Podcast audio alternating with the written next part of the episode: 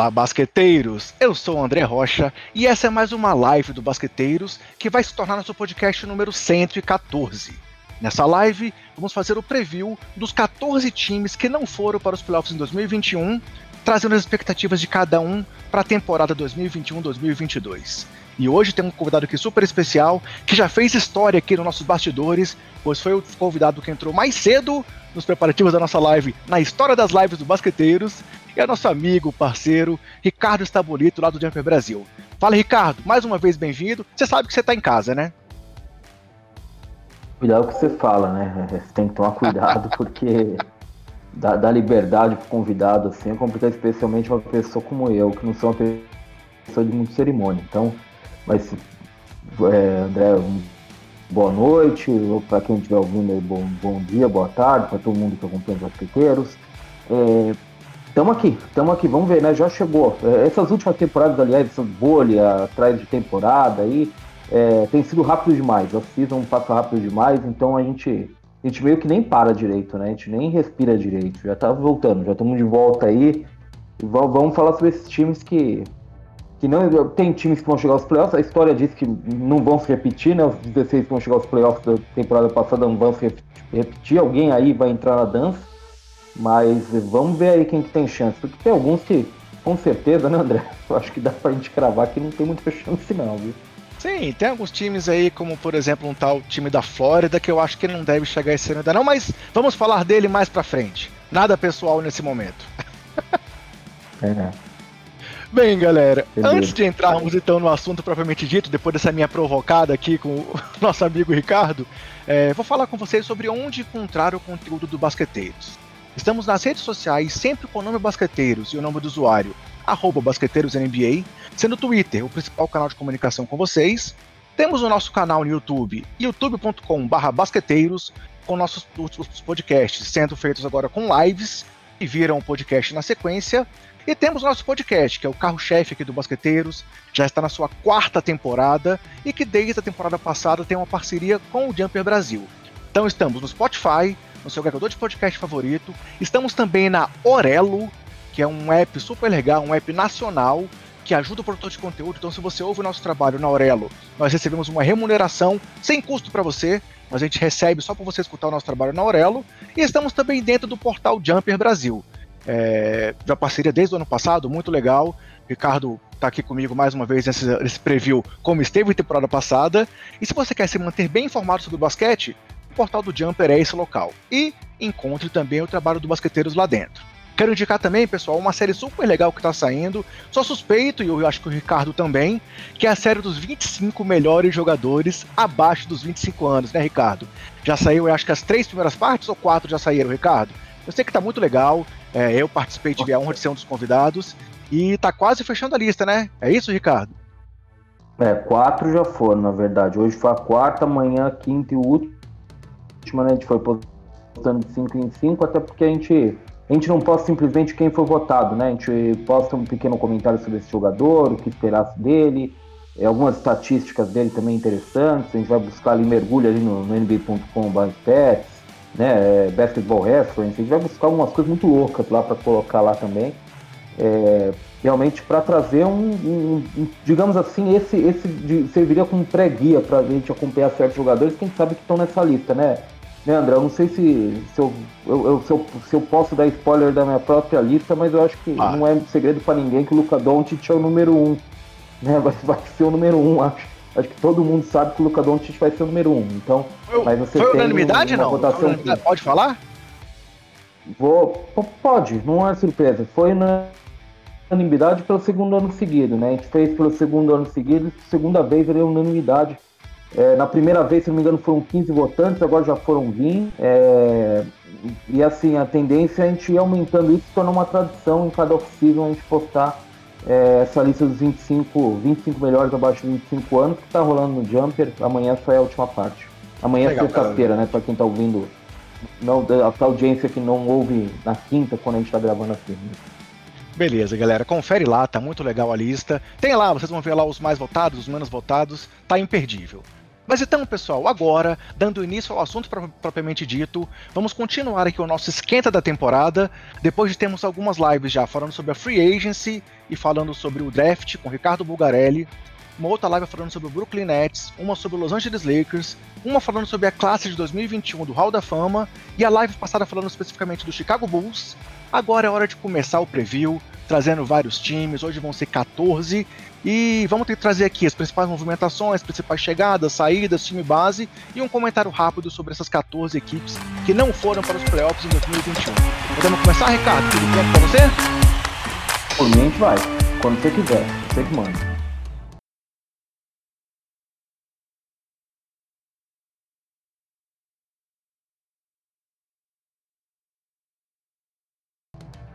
Então, galera, começando aqui o nosso preview, eu vou falar primeiro das equipes do leste, começando das que caíram no play-in até a 15ª colocada na conferência na temporada passada.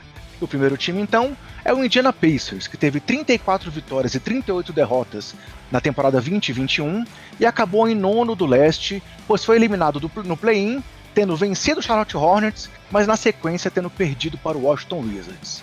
As principais chegadas do time de Indiana foram Torrey Craig, é, e os dois calouros, Chris Duarte e Isaiah Jackson. Foi um time que manteve muito a sua base na temporada passada. Sendo que as saídas, teve a saída do Vitor Oladipo temporada passada, que foi talvez uma saída bem impactante, e agora Doug McDermott, que foi para o Portland Trail Blazers, e Aaron Holiday. Com essas mudanças, o time base que deve vir para a quadra no Blazers no começo da temporada vai ter Malcolm Brogdon na posição 1, Jeremy Lamb na posição 2, Justin Holiday na posição 3, Domantas Sabonis na posição 4 e Miles Turner na posição 5.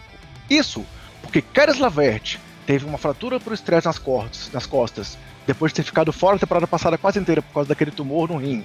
Agora também ele está sem previsão exata de retorno. E o TJ Warrior tem uma fratura no pé esquerdo também, só jogou quatro jogos em 2020 e 2021 e segue fora por tempo indeterminado. Bem, Ricardo, sabemos também que o técnico Rick Carlisle voltou para Indiana depois de 13 anos no Dallas Mavericks e ele vai ser mais um com aquela grande missão de encaixar Domantas Sabonis e Miles Turner no mesmo garrafão. Esse ainda é o ponto principal para esse Pacers dar um passo adiante ou essa história já é passado, Ricardo? Eu, eu acho que eles funcionaram até que bem na última temporada juntos, e eles funcionam bem. A questão é que é, é, é a contramão do basquete atual, né? É um time que é, é um time que gosta de ser grande, é um time que gosta de ser pesado. Você, obviamente, você você tem que jogar com o Miles Turner aberto, porque pro jogo de hoje, né, o Miles Turner é melhor que o arremessador de longa distância que o Sabonis. Ele tende a, a, ser o jogador que fica aberto. E o Sabonis, até por ser alguém que opera melhor próximo da cesta, jogador com mais recursos, né, média distância, próximo da cesta, a tendência é que você tenha que abrir o Miles Turner no ataque. Mas eu acho que os dois até que funcionaram razoavelmente bem dentro, da, dentro das possibilidades do que a gente vê na NBA hoje, né, na, na última temporada o, o Pacers, é, se você coloca o TJ Warren, se você coloca o, o Caris Lever, é um time diferente do que ele vai ser agora. Sim, né? Sim. Esse time que começa a temporada é complicado. É um time com. Certamente é um time com outra projeção, com, com, com outras expectativas, se você tivesse dois jogadores. TJ Warren é complicado, né? Jogou quatro jogos na última temporada e tem um problema aí que parece que não se resolve, né? Essa, essa fratura no pé aí que realmente pegou ele pesado. Eu acho que algumas coisas chegar, que é uma volta importante. Em termos de elenco, o Indiana fez o que o Indiana costuma fazer. Ele foi extremamente conservador, fez, fez movimentações muito protocolares, né? Perdeu alguns jogadores, alguns jogadores que são jogadores de rotação, jogadores relativamente importantes, mas nada muito sério também. Não trouxe ninguém extremamente especial. Eu acho que eles acreditam bastante no Chris Duarte, que é um novato, mas é, não vai ser quem vai mudar também a história do, do Pacers, a gente imagina de cara, né? não dá para você acreditar nisso. É, a, a, grande questão para mim é que o Carlisle é um técnico que ele funciona melhor jogando com esses times mais tradicionais, mais pesados, entre aspas, do que o, o Bjorkgren, que foi um fracasso na última temporada, né? Realmente deu tudo errado. É, Perdeu o é um vestiário, que, teve problema funciona com melhor. Né? É, um, é, é, realmente um técnico novato. Esse é o problema de você trazer um assistente, né? Embora você tenha assistentes muito condecorados, você nunca sabe como vai ser, porque esses caras, é, né, eles têm uma experiência de lidar com jogadores de uma forma mais periférica. Você controlar um vestiário de fato é, é uma coisa diferente, né? Mas o, o Carlisle chega com uma proposta de arremessar mais para três. O Indiana é um time que historicamente nesses últimos anos é um dos times que menos arremessa para três, então é, é um, um, ele quer injetar um pouco mais isso. embora a falta do, do TJ Warren, do Miles Turner, do, do Miles Turner, do Caris LeVert prejudique muito, e do LeVert prejudique muito isso, mas ele quer trazer isso. É, o Carlisle é um treinador melhor, a gente sabe, mas assim, Indiana é um time, para ser bem sério com você, é muito próximo do, do time da última temporada, que é um time que não empolgou. Né? É um time que começou a temporada muito bem, mas a partir do jogo 15, 20, a coisa desandou. É, e só mais uma coisa, é, o Indiana tem mais um desfalque que é relativamente importante. O Edmond Summer está fora da temporada, é um armador reserva que ganhou projeção na última temporada, né? Ele já, já rompeu o tendão de Aquiles num treino durante a, a off-season, não vai jogar essa temporada. Era um jogador interessante que o Indiana tinha, um jogador que na última temporada ganhou espaço. Enfim, Indiana não come... realmente três jogadores machucados já de cara, dois vencedores dessa forma, mas o Carlisle costuma fazer. O Carlisle é muito bom treinador. Outros dois nomes que vale citar são que vêm do banco, né? O TJ McConnell, que se tornou um dos grandes defensores da NBA temporada passada, e o O'Shea Brissett, que veio aí para completar esse elenco devido às ausências do Warren e do Levert e surpreendeu muito.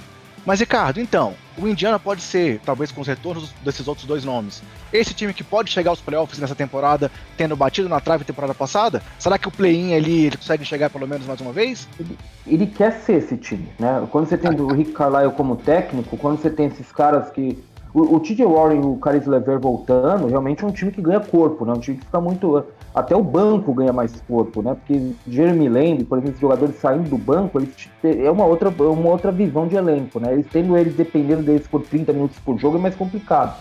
Mas é, Indiana quer isso, Indiana trabalha para isso, mas sem o TJ Warren, sem o Caris Lever, é difícil. É, eu, eu não digo que não dá para chegar em play-in para ninguém, André, porque décimo lugar de uma conferência é um sarrafo muito baixo. Né? Assim, uhum. a gente está falando de um time de 33, 34 vitórias, pode ser o décimo da conferência. Então, assim, o sarrafo é bem baixo. Mas Indiana tem um ponto que é importante. Indiana quer vencer. Muitos desses times que ficam para baixo na tabela, eles não querem vencer. Eles não estão interessados em chegar nos playoffs. Se chegar, é, é um acidente, entendeu? Indiana pelo menos quer. Às vezes, você chegar em décimo lugar numa conferência, que é um sarrafo ainda assim, um sarrafo baixo, como eu disse, o simples fato de você querer já te coloca à frente de uns dois, três times e você já fica bem perto, né? Porque é, se você pensar que você já começa a temporada com projeção para chegar à frente de dois, três times, você já é o décimo segundo. Então você já está quase lá, já é quase o décimo, né? Aproveitando essa deixa que você falou de 33 vitórias, eu passo aqui para o décimo colocado temporada passada, que foi o Charlotte Hornets, com 33 vitórias e 39 derrotas, eliminado no play-in após perder justamente para o Indiana Pacers. No elenco do Hornets para esse ano, as principais chegadas foram Kelly Oubre Jr., Mason Plumlee e os calouros James Bouknight, Kai Jones e JT Thor. E as principais saídas foram Devonte Graham para o Pelicans, Malik Monk para o Lakers e o Cody Zeller para o Blazers também conhecido como o pior pivô titular da NBA pelos últimos anos. É, e o time base aí, o time do Hornets, então, deve ter Lamelo Ball, Terry Rozier, que assinou uma extensão gigantesca nessa off-season, Gordon Hayward, PJ Washington e o Mason Plumlee, que chega para a posição 5. E outros nomes de destaque, tem o próprio Kelly Oubre, que a gente já citou como um dos reforços, e o Miles Bridges, que segue crescendo aí, vamos ver se essa temporada ele consegue ainda mais espaço nessa rotação do Hornets, que tem como técnico Jamie Borrego desde 2018. E aí, Ricardo, Hornets. Podemos esperar um pouco mais desse time jovem? Vai ter muita correria com esse monte de Hulk em volta do Lamelo e jogadores que têm muita explosão, muita velocidade. Será que eles podem chegar mais a algum lugar a mais esse ano? Eu, eu sou otimista em relação ao Hornets e eu, eu, te digo por quê. Antes das lesões do Lamelo, do Gordon Hayward primeiro, né, e do Lamelo depois, o Hornets estava brigando por um mando de quadra no leste. Tá bom que o leste estava um caos, né, na última temporada. Mas ele estava ali quarto, quinto. A tendência é que se ninguém se machucasse, o Hornets conseguisse fazer vaga direta nos playoffs. Não ia ser absurdo se ele conseguisse ficar em sexto. Então, é, eu acho que completo esse time do Hornets seria melhor do que a gente dá crédito. Com Gordon Hayward, com Lamelo. É, eu acho que ele é um time melhor do que, do que a percepção de muita gente. O problema do Hornets, aliás, o James Borrego também, que está desde 2018, né? É um bom técnico jovem, que já está um bom tempo no, no, no, time, ele tem um elenco que retorna uma boa parte, então acho que já, tem, já sabem como ele trabalha e tal. Então você tem um, um fator de continuidade também que pode ser importante para o Hornets. A questão com o Hornets é uma, é uma questão que a gente falava muito com o Wizards nos últimos anos. O Hornets tem oito, nove jogadores para jogar. É na conta o elenco, sabe? Se você começar a, a, a depender do décimo, décimo primeiro, o pessoal se machucar, você percebe que o elenco é curto. O elenco é complicado. E vai depender muito de calor, né? Tem que o Book Knight jogar, tem que o Kai Jones jogar para ter elenco, para encorpar esse elenco. Então isso é complicado. Mas completo, com todo mundo em quadro, acho que Charlotte é um melhor time do que a gente dá, dá crédito, viu? Eu não sou um grande fã do Devonta Graham, que foi embora. Eu, eu, realmente não acho que ele faz tanta diferença assim. É, gosto muito mais do Lamelo e do, do não tem nem discussão. Acho que o Kelly Oubre vai ser muito melhor no, no Hornets, provavelmente como sexto jogador, talvez, do que, o, do que ele foi no Warriors. Acho que se encaixa muito melhor no Hornets nessa função, meio que tendo um pouco mais de liberdade para jogar com a bola na mão e não ter que ser o cara que toma decisões rápidas com a bola, que é o que o Warriors faz geralmente, né? Passa a bola com rapidez, enxerga o jogo com um pouco mais de, de dinamismo. É, eu, eu gosto, eu, eu, eu, gosto do Hornets. Eu acho que o Hornets já deu sinais que ele é, um, é pouco melhor do que geralmente ele recebe crédito. Eu não sou tão fã da contratação Mason Plumlee porque eu esperava um pivô que fosse correr com esse time. E a melhor versão desse time foi quando correu com o Lamelo. O Lamelo é, teve o melhor, maior pace do time na última temporada, né? pace individual, é ritmo de jogo, posse de bola por partida. E quando esse time jogou baixo, na verdade, até que o PJ Washington como pivô foi a melhor formação do time. Foi o time que melhor funcionou. Então esse time é feito para jogar rápido. E eu, eu não sei se o Mason Plumlee é exatamente esse jogador, mas ele traz uma outra coisa que é importante, né? Ele é um bom passador em meia quadra, ele é um pivô passador interessante. Então acho que ele traz. Mas ele vai seguir emulando o Jokic, né? Quando ele fazia quando jogava no próprio Denver lá atrás. Não, é, é, é, e assim, ele, ele, ele era um, um pivô. Mason Plumlee ele é um pouco complicado de ser avaliado, porque assim, na última temporada, recebendo um caminhão de dinheiro do, do, do Pistons, né? ele foi muito, muito, criticado pela torcida. Até porque a torcida quer ver moleque em quadra, né? O Pistons era um time em reconstrução. Mas ele, como reserva, por exemplo, no Nuggets, por exemplo, ele sempre foi um bom jogador, né? Então acho que ele é um bom jogador, eu não sei se ele se encaixa 100% com o que o Hornets quer fazer. Mas ele é um melhor pivô que o Biombo e o Codzeller, atualmente. Então, é isso que eu ia falar, assim, antes dele do que Bismarck Biombo. É, então, então mesmo nisso, ele, ele ajuda mais. Então, assim, não dá muito pra você criticar é um, uma melhoria. Eu, eu gosto do Hornets, eu acho que o Hornets é um time mais interessante do que geralmente receber crédito. Beleza. Seguindo em frente, então, o 11 colocado do leste na temporada 2021 foi o Chicago Bulls, com 31 vitórias e 41 derrotas. Lembrando aqui, pessoal, que a temporada passada teve 10 jogos a menos, né? Foram 72 jogos apenas, devido aí ao encurtamento, devido a toda a confusão aí que vem desde o início da pandemia no calendário da NBA. Lembrando também que na nossa última live, o último podcast, falamos a fundo do Chicago Bulls. Então hoje não vamos entrar tanto em detalhes como na live passada, no podcast passado, mas vamos passar aqui também sobre as principais chegadas, saídas e time base. Chegaram então em Chicago DeMar DeRozan, Lonzo Ball, Alex Caruso e Derek Jones Jr. como os principais nomes. Lembrando que no elenco do Bulls, só três jogadores do elenco atual começaram a temporada 2021 lá. A movimentação começou durante a temporada passada e agora se concretizou nessa off-season. E nas principais saídas temos Laurie Markkinen, que foi para o Cavs, Tadeusz Young para o Spurs, Thomas Satoransky para o Pelicans e o nosso brazuca Cristiano Felício, que está jogando na Alemanha e já começou muito bem lá, inclusive. E o time base do Chicago, então, deve ter Lonzo Ball, Zach Lavine, DeMar DeRozan, Patrick Williams e Nikola Vucevic, com destaque também para Alex Caruso, Kobe White, Derek Jones Jr. e Troy Brown Jr. vindo do banco. Mais um detalhe a ser ressaltado: Patrick Williams então, seu tornozeiro está fora dos treinos da pré-temporada, mas deve estar disponível para o início da temporada regular, enquanto Kobe White se recupera de uma, uma cirurgia no ombro na temporada passada e ainda está fora até meados de novembro. Vamos ver então como é que o técnico Billy Donovan, que está no seu segundo ano de Chicago, vai saber trabalhar essas novas estrelas que estão lá. E aí, Ricardo, agora que o clubismo liberado foi na live passada, agora é de você falar da gente sobre o Chicago. É um time que pode realmente dar esse salto, chegar, conseguir esse algo mais agora? Ou você tá naquele time que acha esse encaixe aí de DeRozan, é, Ball e Lavine um pouquinho complicado?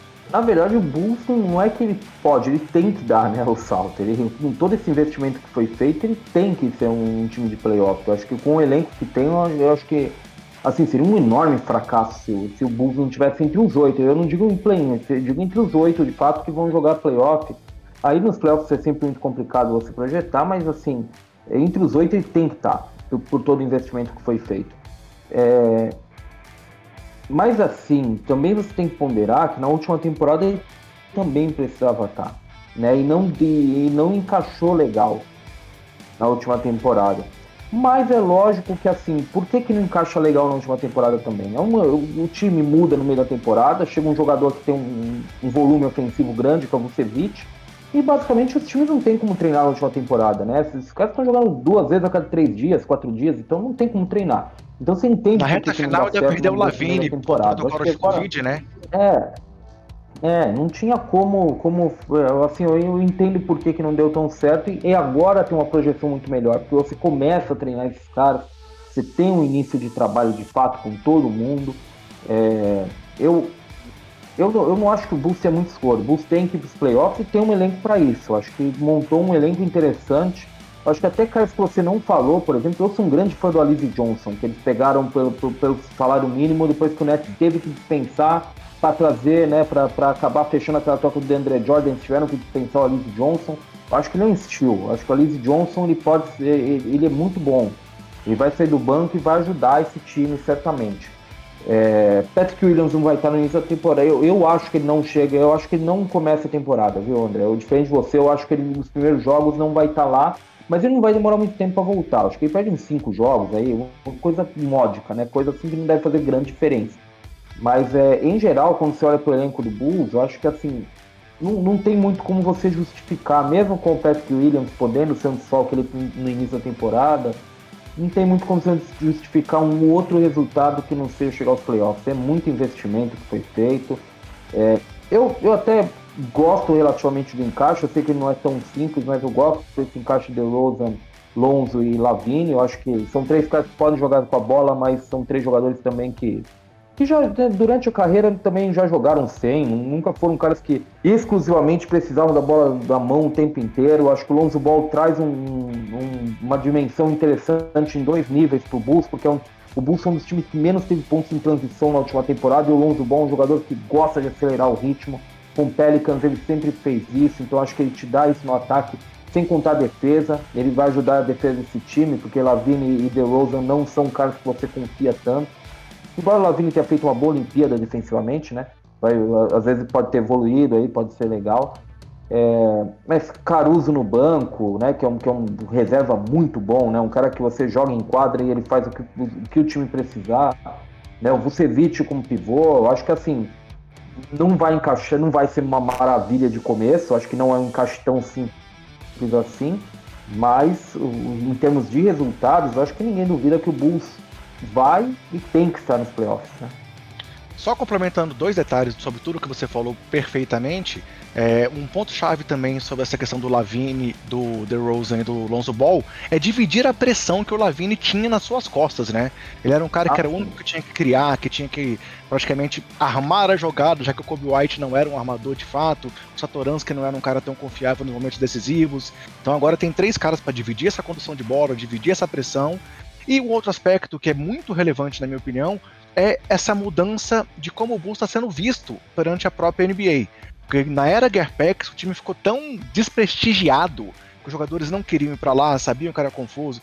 A era Jim Boyle ali foi o pior momento dessa era Gerpex, esse momento final derradeiro e horrível. E agora não com a chegada do Carlos Sovas, do Eversley. Não, o time tem uma nova visibilidade. Tanto que o primeiro anúncio da, da, da Free Agency foi do Chicago, o DeRozan quis ir para lá, o Lonzo quis ir para lá. Então também é um ponto que eu acho muito relevante é, destacar. E sobre o Lavine, ele disse recentemente que na Olimpíada, jogando com Draymond Green, ele viu o Green como o principal líder que ele já teve perto dele numa quadra, e esse ano ele quer ser líder desse time. Então acho que esse salto do Lavine, se ele conseguir dar também, pode ser um ponto-chave para esse time, né, Ricardo? E o Lavini tem um, um, ponto que é que tem que estar tá muito mordido. Ele nunca jogou playoff, né? Impressionante. O Lavini tem já tem oito temporadas na NBA e nunca jogou playoff. Então é, é, é complicado. É, é, um negócio que incomoda certamente. Então acho que isso também pesa nele. O, o, assim, quem vai, eu, eu, acho pelo menos que vai aliviar muito para essa pressão com a bola que o Lavini tinha, é o DeRozan. O DeRozan ele virou um armador de fato no final da passagem pelo Raptors e no Spurs. É, é, um dos caras que mais, mais teve drives, mais teve ataque à cesta na última temporada e consegue soltar a bola. É, ganhou é, visão de quadra ao longo da carreira, né? Quando ele entrou na NBA, ele não tinha visão de quadra nenhuma, né? Era visão de túnel mesmo, ele só via a cesta. É, ele, ele, melhorou muito, ele foi um jogador muito diferente ao longo da carreira. É, eu acho que especialmente ele tem essa condição de aliviar é, esse, essa pressão com a bola que o Lavini tinha. O Lonzo eu acho que é um cara para acelerar. Talvez nem seja tanto a cara desse, desse Bulls com o Lavini, com o DeRozan, com o Vucevic. Eu acho que não é exatamente um time que vai jogar tão rápido. Mas o Lonzo Ball ele é esse cara que pode dar esse ingrediente de velocidade também. Legal. Temos aqui um comentário, inclusive, agora sobre o Chicago Bulls aqui, do José Nivaldo. É, galera, quem está aqui com a gente agora no YouTube, não esquece de dar o like nesse vídeo, se inscrever no nosso canal, ativar as notificações, que isso ajuda a gente demais a mostrar para o YouTube que o trabalho tem qualidade e ajuda a alcançar cada vez mais pessoas. E o Zé Nivaldo falou aqui agora, ó, Gol Bulls será o quinto colocado do leste. Eu não tenho tanta ousadia assim de dizer qual a posição, mas eu tô com o Ricardo. Eu acho que o Chicago tem que estar nos playoffs, que o investimento que o time fez foi realmente para isso. André, só uma coisa, o leste aí tem sido nos últimos anos bem previsível. Então, assim, tem um time aí, geralmente, pode acabar em quarto, quinto, que a gente não tá imaginando. Que é o Knicks e o Hawks da última temporada. Sim. Né, que é o próprio hit da bolha, entendeu? Tem esse time que pode, que a gente pode não estar tá imaginando. E que pode ser quem a gente imagina também, porque o Bulls eu acho que é, se tivesse que apontar uma surpresa então, o time que mais vai crescer, digamos assim, eu acho que muito, eu acho que quase todo mundo vai apontar o Bulls. Então, o Bulls pode ser esse time. Beleza. Próximo time, 12 colocado na última temporada com 27 vitórias e 45 derrotas, o Toronto Raptors, que teve como principais chegadas no elenco Goran Dragic, o Scott Barnes via draft e o Presto Joshua, e principais saídas, Kyle Lowry, o grande nome da história da franquia e que foi agora para o Miami Heat, além de Aaron Baines, DeAndre Bembry e Alex Lane. O time base agora do Toronto vai ser então Fred Van Vliet, com Gary Trent Jr. e Odiano Nobe, e ali no frontcourt, Pascal Siakam e Ken Burch. Além de vir do banco com o próprio Dredit, o Barnes e o Chris Boucher. Galera, essa previsão de times, claro, não é uma previsão fechada, os times podem sair com outro, outras rotações, mas pelo menos foi uma possível previsão que eu trouxe aqui. Então, o Siakam é um detalhe, porque ele estava lesionado no ombro e está fora até o início de novembro. Mas eles têm ali no banco o técnico Nick Nurse, que fez um ótimo trabalho desde que assumiu, conseguiu o título da NBA e está lá desde 2018. Ricardo, e o Toronto? Também é um time que pode dar um salto nessa temporada, pode voltar a brigar por algo mais depois de uma temporada bem estranha, temporada passada, que eles jogaram fora de casa, é, não conseguiram jogar no Canadá, agora vão voltar para o Canadá, tiveram dificuldade nessa questão de torcida contra, mesmo nos jogos em que eles estavam jogando em casa. O que, é que você acha do Toronto para essa temporada 21-22? Toronto, se, se, existe um ponto de interrogação, acho que esse ponto de interrogação é Toronto, né? Toronto é um time que tem condição de ser mais do que ele foi na última temporada. Jogando em casa, é uma das bases de fãs mais apaixonadas, mais doidas em NBA, né? Os caras fazem loucuras lá em Toronto, né? Realmente é uma torcida muito doida. É uma torcida que, que participa bastante do jogo, uma torcida que gosta muito do time, né? Um time que é uma, uma torcida que tem uma relação especial realmente com o time. É, forjado a derrotas, né, até a glória, mas uma relação muito, muito bonita, né? É, Toronto é um time que e Toronto é um time que a gente sabe que pode fazer mais do que ele fez. É, Toronto tinha um problema muito sério na última temporada, que é a rotação de pivô. Não tinha pivô. O Aaron Baines foi, foi uma foi uma surpresa negativa. Ele foi horroroso Sim. na última temporada, né? Ele foi péssimo, muito bem em Phoenix e não jogou nada em Toronto. É, exatamente, foi horrível em Toronto. E, e, e, era um cara que eu acreditava que ia ser uma, uma solução para Toronto, e ele foi, sabe, foi tenebroso. E, e agora eu acho que o, o, Toronto acho que tem uma, uma projeção melhor na posição com o Ken Burt que eles acharam aqui na temporada vindo de Orlando, e eu acho que o Ken Burt sempre foi um jogador que, que pediu a passagem, sempre foi um jogador que, que podia ter mais tempo em algum outro time, mas não só ele. É, você tem jogadores para jogar baixo, por exemplo, né, tipo, formações mais móveis, o Achille é um bom pivô, é, pode ser esse bom pivô, um jogador muito ativo. O Fred Gillespie, que eles encontraram meio que como agente livre na última temporada, também é um jogador interessante. E sem contar o Boucher também, que é um outro achado do, do, do Raptors, né? Fez uma temporada passada muito boa. É, é, é isso, eu, eu, não sei direito o que a gente pode prever de Toronto. Acho que Toronto é um grande ponto de interrogação. Quem sabe é, é que ele não é esse time de 27 vitórias, não é esse time de, sabe, não, não é esse time eles, provavelmente. Sem o Seattle nessa temporada é complicado e tal. Eu não sou um grande fã do, de, dessa base jovem de Toronto, mas é melhor do que isso. Eu, eu, eu particularmente nunca achei que essa base com Siakam, Van Vliet, é, eu, eu, nunca achei que esses caras tivessem potencial para ser Laurie DeRozan ou, ou Laurie Kawhi. Não, não vai ser isso. Eu acho que esse time não tem esse potencial. Mas ele é melhor do que isso, cara. Eu acho que ele é um, que ele é um, um candidato bem honesto para play-in, certamente, o, o Toronto concordo contigo, acho que brigar pro play-in eles brigam com certeza. E assim, obviamente vão sentir falta do Kyle Lowry porque ele representava pro elenco, pra cidade, pra franquia. Mas o Vliet também estava meio que pedindo passagem ali como armador principal do time. E vamos ver o que ele vai conseguir entregar agora sem dividir os minutos com o Lowry, né? O Dredd quase foi trocado novamente, chegou a pedir para sair, ficou, mas também é um cara que pode contribuir do banco, então acho que o Raptors também pode dar uma subida aí e tá brigando por play-in nessa temporada. No Nob é um bom jogador, é, né? E cresceu na última temporada. O, o Raptor sempre encontra talento onde a gente não tá vendo. É que nem Miami, né? Geralmente tem uns caras lá que a gente não, nunca viu e de repente são jogadores de rotação. Então a gente não pode menosprezar alguns jogadores de Toronto ali de fim de rotação, jogadores de fundo de banco que a gente não, não conhece talvez tenha talento ali, talvez possam ser melhores do que, do que a gente está imaginando, mas mesmo que não sejam, tem jogadores jovens. Toronto é esse time que está no meio de uma. É uma reformulação que não é bem uma reformulação, né? Então você tem Malakai Flynn, que pode jogar mais tempo nessa temporada e ser relativamente melhor. Eu acho que ele é um bom jogador. Estão trazendo o Sandecker de volta da Europa, que não foi muito bem na primeira passagem dele, mas agora mais experiente, depois de três anos na Europa é, é um ala moderno, é um ala alto, pode arremessar, sabe? Eu acho que esse time é, ele possivelmente ele é, ele é um candidato a play-in bem honesto. Beleza, 13 terceiro colocado do leste temporada passada foi o Cleveland Cavaliers, com 22 vitórias e 50 derrotas, e que tem como principais movimentações de chegada nessa temporada o calouro Evan Mobley, Laurie Markkinen vindo de Chicago, Rick Rubio e Denzel Valentine? Esse aqui eu botei só pra zoeira. Botei só pra zoeira. E como principais saídas, Larry Nance Jr., foi pro Portland, e o Tyrion Prince, que foi para Minnesota. Time base do Cavs, então, deve ter Darius Garland, Colin Sexton, Isaac Okoro, com o Kevin Love, que permanece por lá incrivelmente, e Jarrett Allen como pivô.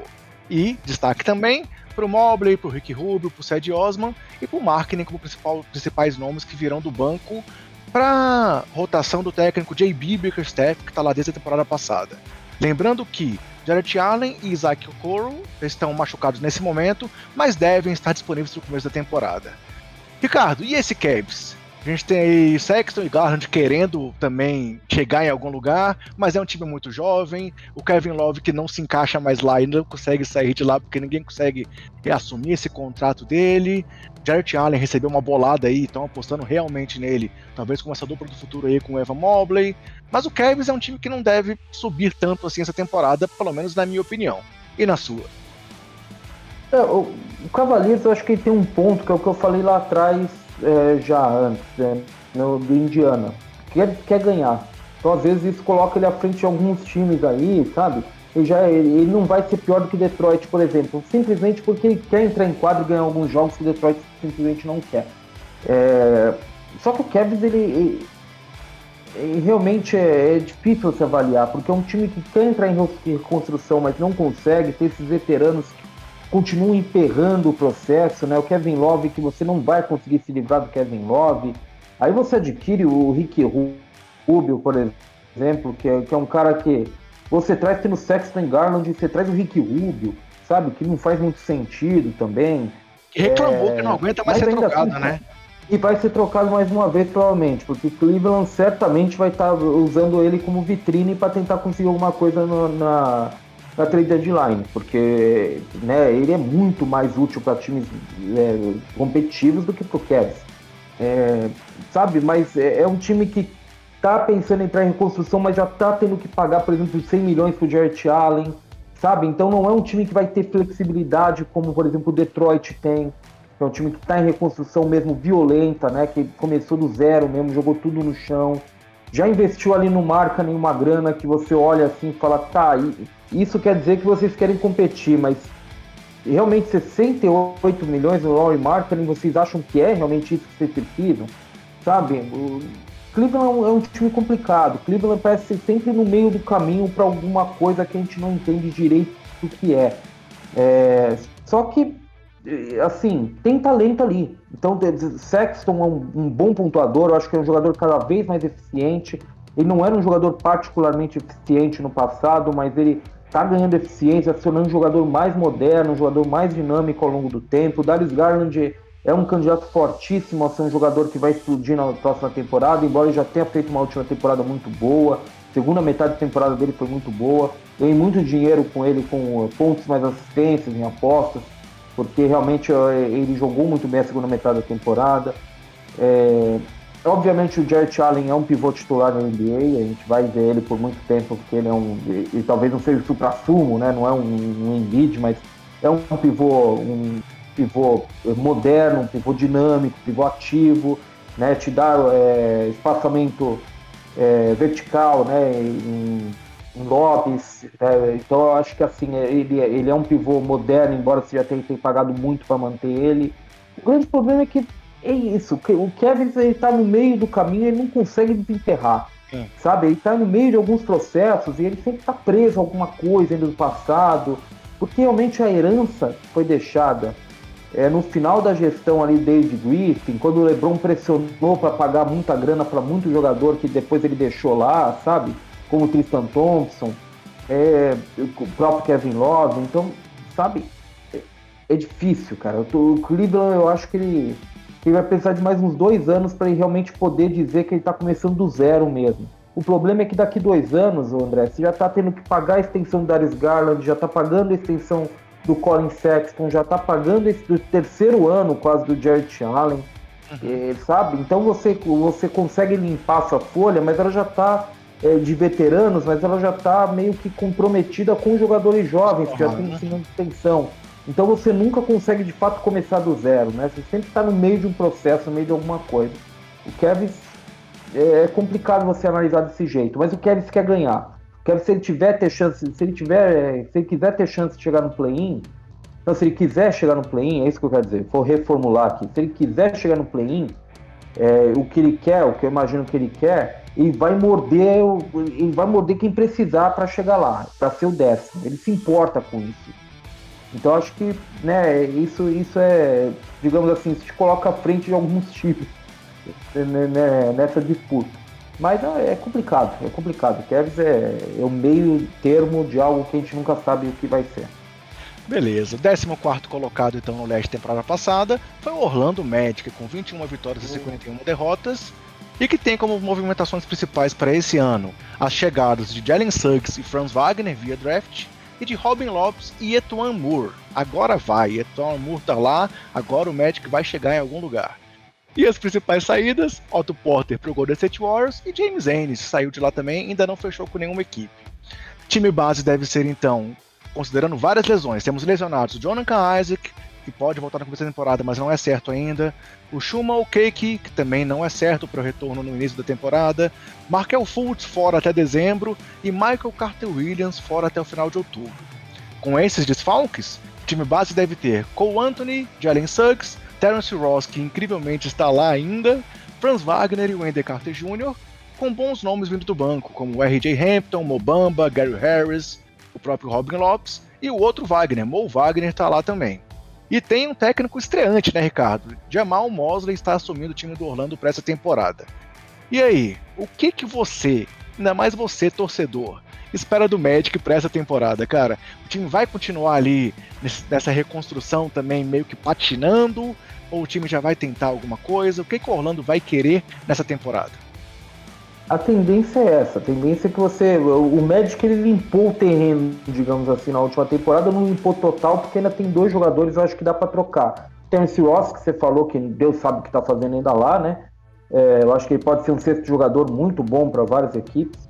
E o Gary Harris, que eu acho que, que vai entrar no último ano de contrato, agora um veterano que muita gente sabe o que entrega, né? Um armador que, que consegue defender de forma honesta a posição, né? Um arremessador quando bem, né? É um bom arremessador.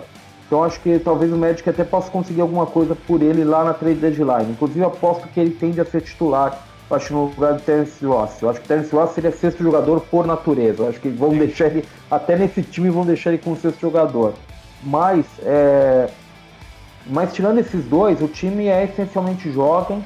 E, assim, o Magic na última temporada ele desconstruiu, né? Ele trocou os jogadores veteranos, deixou esses dois, trocou a maior parte dos veteranos e tal. Eu acho que conseguiu até um capital jovem um pouco melhor do que eu imaginava. Eu acho que, sabe, conseguiu duas escolhas top 10 de draft. O Wendell Carter, que eu acho que é um bom jogador. É, o RJ Hampton, que foi uma boa surpresa na última temporada, no final da última temporada, jogou bem, né, saindo do banco na última temporada com o Magic. Então acho que o Magic até tem um capital jovem um, um pouco melhor do que eu imaginava. É, esse é o ano para colocar esse moleque para jogar, né, né, André? E saber de fato o que você tem. Essa Evoluir, é a hora que você né? taca, exatamente, que você taca esses moleques em quadro e vê o que você tem, o que precisa evoluir, é, o que exatamente esse grupo jovem que a gente acha interessante, o que, que dá para esperar deles. O Magic depende muito do Isaac do Fultz voltando de lesão, porque afinal o Magic já tem 160 milhões comprometidos com os dois em contratos, então os dois têm que jogar. Né? Mas assim, esse é o momento de você, até com os dois fora, né? Usando os dois aí no início de temporada provavelmente fora, você tem que botar os moleques em quadro e ver o que exatamente você tem, o que exatamente esse time, o que esses, desses jovens aí, quem dá para aproveitar mesmo, quem que não dá. É, esse é o caminho para o Magic para mim. E o Jamal Mosley é um técnico que ele é bem conhecido por ser um especialista defensivo, mas especialmente por ser desenvolvedor de jogador. Então acho que esse tom professoral aí que a gente vai ver em Orlando. Estou trazendo ele para ser o cara que vai ensinar o jogo aí para essa molecada. Beleza, e o lanterninha do leste temporada passada foi o Detroit Pistons com 20 vitórias e 52 derrotas, e que tem como principais movimentações para esse ano as chegadas da primeira escolha do draft Cade Cunningham e de Kelly Olynyk, e como principais saídas o Mason Plumlee, que foi para o time do Hornets, o segundo Boyan, que foi para o Nets, Jalil Okafor, que está lá, um contrato não garantido no Atlanta, é, Delon Wright também está no Hawks e o Dennis Smith Jr., que está no Portland Trail Blazers, também com contrato não garantido. Temos o Isaiah Stewart, questionável no começo da temporada, mas que talvez volte no início. E o time base, então, do Detroit Pistons para essa temporada terá Killian Hayes, que perdeu grande parte da temporada 2021 também lesionado, Kate Cunningham, Cedric Bay, Jeremy Grant e Isaiah Stewart, com nomes importantes vindo do banco como Josh Jackson, Hamidou Diallo e o próprio veterano Kelly Olynyk técnico do time segue sendo Dwayne Casey, que está lá desde 2018. Ricardo, será que aqui a gente vai ver uma dualidade aí? Você falou que esse time do Pistons talvez seja um time que ainda não está naquela gana de ganhar, mas o Kate Cunningham vai querer mostrar serviço. E aí, o que, que a gente pode esperar do Detroit? É, é isso, né? Os, os, a gente fala que é um time que não tá afim de ganhar, mas assim, ninguém entra na quadra para perder, não existe isso. Então esses caras vão querer jogar, vão querer ganhar. Ninguém tá, tá jogando para perder, né? É, então, assim, você não, não, é uma forma de dizer quando a gente fala que é um time que, que tende a perder muitos jogos, Sim. que tá jogando para perder e tal, né? É, eu, eu, eu acho que tu, o Detroit, o grande problema do Detroit é que o Detroit é um time que, que sabe muito bem o que ele é. Ele é um time, ele é um elenco jovem e vai botar os moleques para jogar. O que você falou. Isaiah Stewart, segundo ano. Sadiq Bey, segundo ano. Cade Cunningham, novato esses caras que vão jogar, né? O Jeremy Grant e o Kelly Olynyk são os veteranos ali para tentar meio que dar uma direção para esse moleque. Então, para poder dar um, guiar esse pessoal, né? Eu acho que o Pistons até, quando você fala o elenco, acho que o Pistons até tem, um, tem uma base interessante de jovens, misturado com veteranos e tal. Mas é, eu realmente não acho que eles estão tão prontos e nem seja grande prioridade para eles ganhar vários jogos, né? É, eu acho que vai ser interessante a gente, a gente ver como que Kylian Reis e Cade Cunningham vão se acertar juntos. É, eu acho que Cade Cunningham é um jogador que você tem que ter a bola na mão dele boa parte do tempo. Acho que a forma de você explorar o talento dele, acho que é um passador geracional, um cara que enxerga o jogo de uma forma diferente. Mas o Kylian Reis também você não pode tirar totalmente a bola na mão dele, porque ele é um jogador que sem a bola ele ainda é muito rudimentar, né? Ele tem que, ele tem que dar alguns passos à frente ali para ser um jogador um pouco mais dinâmico sem a bola. É, então, há coisas interessantes para serem vistas aqui. Eu acho que Detroit até tem uma base interessante, mas é, o ponto é que não está pronto. Acho que o próprio Pistons não está interessado que esteja pronto. Acho que sabe que é cedo. É, o Dwayne Casey sabe que é cedo também. É o momento de você pegar esse pessoal aí e botar para jogar. Porque o Pistons depende do médico. Acho que o médico tem muita gente, André. E tem de jogar em quadra esses moleques para ver quem que vai funcionar. O Pistons, eu acho que pelo menos nisso ele já está um passinho na frente. Então, por exemplo, o Dumboiá, ele já não estava confiando, confiando muito. Botou em quadra, botou pouco em quadra, mas não funcionou. Então, sabe, é, esse é um processo que o Magic ainda vai fazer com alguns jogadores. O Pistons até já fez com alguns, já, já tem um passinho à frente nesse sentido, sabe? Eu acho que o Pistons é um time que a gente já sabe mais ou menos o que vai ser, vai ser essa base aí. Só não tá no nível ali, no ponto para ser um time mais competitivo mesmo. Beleza, galera. Olho em Kate Cunningham então, hein? Vamos ver aí se ele realmente consegue comprovar o porquê foi a primeira escolha e consegue talvez ele levar o prêmio de calor do ano. Mas fechamos assim então a Conferência Leste, pessoal. E agora, para fazer a transição para a Conferência Oeste, eu quero aproveitar antes para poder falar da nossa outra parceria aqui do nosso canal e do nosso podcast Basqueteiros, que é a loja Odyssey. A Odyssey é uma loja que tem aí estampas divertidas e criativas, com uma linha especial sobre NBA, Tá saindo modelo lá novo quase todos os dias. Eu sempre tô usando o Odyssey aqui nas nossas gravações, ó. Hoje tô aqui com uma camisa em homenagem a Manu Ginobili, que acabou de voltar lá para a comissão técnica do Detroit Pistons, segundo Greg Popovich, porque a esposa dele não aguentava ele mais em casa. Mas assim, é um dos grandes nomes da história da franquia, tá de volta, e por isso eu homenageei ele aqui hoje com minha camiseta da Odyssey. E você pode comprar na Odyssey qualquer produto com 10% de desconto usando o nosso cupom Basqueteiros no carrinho ou clicando no link que está aqui na descrição, tanto do vídeo quanto do nosso podcast. Além disso, você pode comprar também os nossos produtos basqueteiros lá dentro da loja Odyssey. Temos moletom, camiseta, caneca como essa aqui, ó, que eu estou sempre usando aqui nas nossas lives. E temos também, galera, além dessa nossa linha primária aí, com o nosso logo do Basqueteiros, um modelo super especial que foi lançado recentemente, que é uma camiseta feita com uma arte do Área Pintada. Fizemos também esse projeto lá com o Luiz Felipe Arte, e ele fez essa camiseta super legal, com um desenho aí de streetball, e que está disponível lá também no site da Odyssey, em vários tamanhos, tem até 4G, tem várias cores, então, se você quiser uma camiseta bem legal sobre o basquete e se quiser também dar uma força pra gente apoiando o nosso trabalho, compre nossos produtos lá ou use o nosso cupom Basqueteiros para comprar qualquer produto na loja da Odyssey. Beleza? Pessoal, mais uma coisa, mais uma vez, se você está com a gente aqui agora na live, deixa seu like, se inscreve no canal, ativa as notificações, deixa seu comentário aqui também sobre algum time que você queira falar um pouco mais, que nem o Zé Nivaldo já fez aqui falando do Chicago Bulls, que a gente vai trazer o comentário para a tela e vai discutir aqui com o Ricardo a sua opinião também. Então, deixa o like e ajuda a gente a crescer cada vez mais.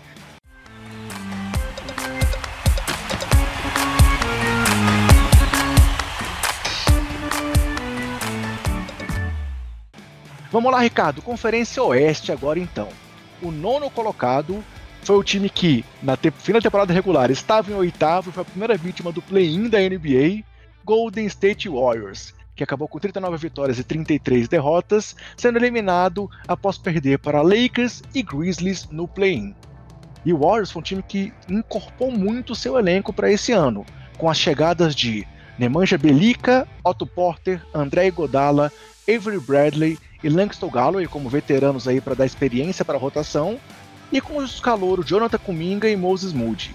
E as principais saídas foram Kelly Oubre para o Hornets, Eric Pascal para o Jazz, Kent Bazemore para o Lakers e o Nico Manion que voltou para a Europa. Além disso, tem a grande questão aí que é o retorno do Clay Thompson, mas que deve estar em quadra apenas no dia 25 de dezembro, na rodada de Natal. Além disso, Damon Green tá fora dos treinos, mas deve estar disponível por essa temporada. E o James Wiseman tá fora até mais ou menos dia 12 de novembro com problema no joelho desde a temporada passada. E tem também a grande interrogação em torno do Andrew Wiggins, que é um dos anti-vacina aí da NBA que se declararam e que pode desfalcar o time em todas as partidas disputadas lá em Oakland, porque lá é obrigatório é, você estar vacinado para eventos em lugares fechados. O time base, então, ainda sem Clay Thompson por começo da temporada do Warriors, deve ter Stephen Curry, Andrew Wiggins, se jogar, Otto Porter, Draymond Green e Kevin Looney. E do banco virão o Igodala, o Bradley, o Bielica e os calouros Kuminga e Moody, que é o time, como eu disse, mais encorpado, que está à disposição do técnico Steve Kerr, que está lá desde 2014 e já teve vários sucesso, muito sucesso aí com títulos e mostrando que ele também é o grande é, treinador, como foi um grande e vitorioso jogador na sua carreira. Ricardo, e aí? Será que com a volta do Clay Thompson, se ele realmente voltar inteiro, a gente sabe que tendão de Aquiles é uma lesão complicada, mas acabamos de ver aí o Kevin Durant voltando de uma forma surpreendente. Será que o Warriors pode surpreender e quem sabe até, sei lá, brigar por um mando de quadra? Ou se ele realmente conseguir estar na zona dos playoffs, já é um grande, uma grande conquista para o time aí de Stephen Curry e companhia? Clay é mais do que tendão de Aquiles, é tendão de Aquiles mais ligamento cruzado. Né? né? É, exatamente. Então é muito complicado o Clay Thompson. Embora com a medicina de hoje, eu acho que assim, é muito complicado pra gente que, que, que é um pouco, digamos assim, é, um, um, um, tem uma sabedoria casual, digamos assim, medicina é, esportiva. Acho que para quem está lidando lá os casos do Warriors, acho que não é nenhum bicho de sete cabeças, lógico, é uma questão complicada, mas é para isso que eles são pagos, né? Para recuperar jogadores com situações complicadas, é para isso. Então é. Então o Clay Thompson é, é, é uma situação que é, que é, um pouquinho complexa, digamos assim. O Warriors, eu acho que fez um baita trabalho de agente livre, viu, André? Eu acho que para quem só tinha contrato mágico, para quem só tinha contrato mínimo, é, eles fizeram um trabalho de, de, agência livre que, inclusive, é uma, é uma, agência livre que deveria servir de exemplo para o Lakers, porque o Lakers meio que se. É, ele contrata vários veteranos meio que se escondendo atrás do argumento do contrato mínimo. Eu só tenho um contrato mínimo, então esses caras que eu posso trazer. Não, o Warriors mostrou que não. É, Avery Bradley, Otto Porter, Nemanja Bielica, sabe? Esses caras é, são, são achados por contratos mínimos para mim. É, realmente é um, é um, bom trabalho de encorpamento de elenco, que foi um grande problema do Warriors na última temporada. O Warriors mal tinha 7, 6 jogadores para compor uma rotação na última temporada. Né? Tava complicada a situação do, do Warriors. O grande problema é que esses caras, com todo o respeito que esses caras merecem, não são eles que vão definir se o Warriors vai para os playoffs ou não. Quem vai definir é o retorno do Clay Thompson, provavelmente. É o Draymond Green saudável ou o Stephen Curry saudável. Então, é, por mais que a gente possa fazer enormes elogios a esses caras, e também elogiar também Toscano Anderson, que é um bom, um bom achado deles, que pode vir melhor para essa temporada. Jordan Poole, um jogador que fechou bem a última temporada, eu não sou particularmente fã, mas fechou a última temporada bem, deve vir melhor para essa temporada. O próprio, o, o, os próprios novatos dele são jogadores, embora o, o Jonathan Kuminga seja um pouco mais reticente, mas o, o Moses Moody é um jogador que, apesar da idade, ele é muito. Ele já tem um jogo muito redondo, você sabe exatamente para que você vai colocando em quadro, então você tem uma ideia exatamente do que ele pode produzir. É, é esses, embora esses caras eles encortem o elenco, e eu acho que eles são bons jogadores, a grande questão é são os astros. Os astros que vão levar o time mais para frente e talvez num, num patamar um pouquinho abaixo, esse retorno do James Wiseman também, porque ele dá muita força para a rotação do pivô do time. O Warriors não é muito um time de jogar com pivôs, mas é, o, o Kevin Looney na última temporada, embora ele conheça muito como o Warriors trabalha, né, né André, ele estava meio mal, ele, ele não voltou, ele não está bem, ele não voltou mesmo jogador daqueles problemas cervicais que ele teve ele, ele, realmente ele não é mais móvel, tão móvel quanto ele era antes, tão explosivo quanto era antes. É, é meio até agonizante ver ele jogar, porque ele realmente está mais, muito mais lento do que ele era antes. Então acho que o retorno do, do James Wiseman também ajuda bastante a encorpar esse elenco. Mas a grande questão é, encorpar esse elenco ajuda, mas não é o que vai levar, o que vai impulsionar o Warriors exatamente à frente. Eu sou um crédulo, eu acho que com o Clay Thompson voltando para o Natal, eu acho que esse time tem totais condições de, de, de ir para os playoffs bem, talvez com uma vaga direta, inclusive sexto, quinto lugar. Eu mando de quadro, eu acho que é um pouco mais ousado, mas sexto lugar eu acho que é, é factível se, se o Clay Thompson realmente voltar até o Natal, tiver em quadro e voltar bem. Mas é mais do que isso, acho que o Warriors fez um ótimo trabalho incorporando o elenco, que foi um problema na última temporada, viu, André? Se você lembrar, né, cara? Assim, saía um, dois jogadores do banco, não tinha mais ninguém para entrar. O elenco era, era complicado, um elenco pobre, um elenco né, muito fraco do, do Warriors, não tinha opção. É, eu concordo contigo, eu acho que os, os reforços foram muito bem pensados. Eu acho que talvez Warriors e Bulls foram os times que se movimentaram melhor nessa, nessa off-season.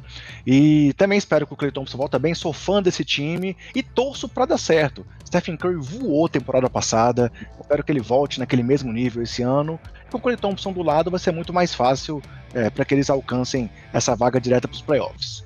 Seguindo em frente, então, o décimo colocado temporada passada, também eliminado no play-in pelo Memphis Grizzlies, foi o San Antonio Spurs, que teve 33 vitórias e 39 derrotas. O Spurs teve as principais chegadas é, com Zach Collins, Jock Landale, que fez uma ótima Olimpíada, Tadeusz Young, o retorno de Brim Forbes e Joshua Primo. E as principais saídas foram o DeMar DeRozan, que foi para o Chicago, uma saída bem relevante, o Rudy Gay, que foi para o Jazz, que também pode fazer muita falta, e o Pat Mills para o Nets. Três saídas de jogadores veteranos, que mostram aí talvez esse momento de transição cada vez mais evidente no time do San Antonio, mas que vão fazer falta pela qualidade que eles traziam para esse elenco. E o time base do San Antonio, então, é, considerando que o Zach Collins está lesionado e está fora pelo menos até o final desse ano, deve ter DeJounte Murray, Derek White, Doug McDermott pode chegar aí já para ser titular, Opa, não citei ele como chegadas, mas tá aqui. Doug McDermott, Keldon Johnson e o Jacob Polto ainda segue como pivô. E destaque também para Lonnie Walker, Devin Vassell, o próprio Tadeusz Young, Brim Forbes e Drew Eubanks, que são jogadores à disposição do Greg Popovich, que está lá desde 1996, acabou de sair da seleção americana e há quem diga que talvez seja a sua última temporada no time de San Antonio, preparando já uma despedida nessa transição aí de elenco do time do Spurs. E aí, Ricardo, o Spurs é uma transição meio, assim, não tão descarada ainda, ou eles ainda vão tentar brigar por playoff essa temporada, cara? Cara, eu, eu acho que o Spurs ele assumiu a reconstrução, mas o Spurs nunca é um time que está reconstruindo de fato. Ele não vai ser. Com o Greg Popovich como técnico, com essa base que eles têm, que é, um, que é um, uma cultura que eles criaram em torno nesses últimos 20 anos, que eles criaram em torno de vitórias, eu acho que não é um time que a gente vai ver ganhando 15 jogos na temporada. Eu acho que não é isso que o, que o Spurs vai fazer. Até porque o Spurs está é, assim, ele, ele assume a, a, reconstrução já com um capital humano já interessante, já jovem, né? Então já tem já um que já está sendo pago, já é o segundo contrato dele, Derek White. Esse, esses jovens, o, o Keldon Johnson, que eu gosto muito, Devin Vessel, né, o Joshua Primo, que foi uma surpresa, mas eu acho um bom prospecto, talvez não para ser escolha de loteria, mas eu acho um bom prospecto, acho que pode ser muito bom jogador. É, assim, o Spurs é um time que, que vai, que está em reconstrução, mas eu nunca acredito que fato vai fazer o time ter uma campanha com um pouco mais Pistons, eu espero fazer, por exemplo, já do que esses outros times. São, né, são jovens que já têm uma. Eu, eu não vejo isso. uma bagagem um pouco maior do que a maioria dos jovens aí de outros times. Né? São caras que jogaram um, como você começou falando, então é um time que já tem uma carga um pouco maior. Eu acho que até a prova de que o Spurs nunca vai ser esse time para chutar o balde é o, as contratações deles. Eles contratam jogadores que assim são jogadores muito corretos, né? São jogadores para fazer campanhas realmente de décimo colocado, né? Doug McDermott, Brin Forbes, que você sabe direito o que eles vão fazer e que são jogadores muito corretos dentro do que eles podem fazer, né? Então acho que até nessas contratações o Spurs é, meio que deixa escancar que ele está numa reconstrução, mas se tiver uma chance de ser décimo, eu tô lá. Concordo contigo. Eu acho que, assim, eu realmente estou apostando aí, se não for o último ano, talvez seja o penúltimo ano do Pop por lá, mas ele tá preparando essa molecada, levou o Kevin Johnson para a Olimpíada, não foi à toa o Keldon Johnson, para o moleque também pegar essa, assim, encorpar ainda mais lá com a seleção, treinar com aqueles jogadores de muita qualidade, que a gente sabe que vários jogadores que vão para a seleção voltam melhores ainda para suas franquias. Então acho que ali ele foi um pouco mais técnico do San Antonio do que da seleção naquele momento.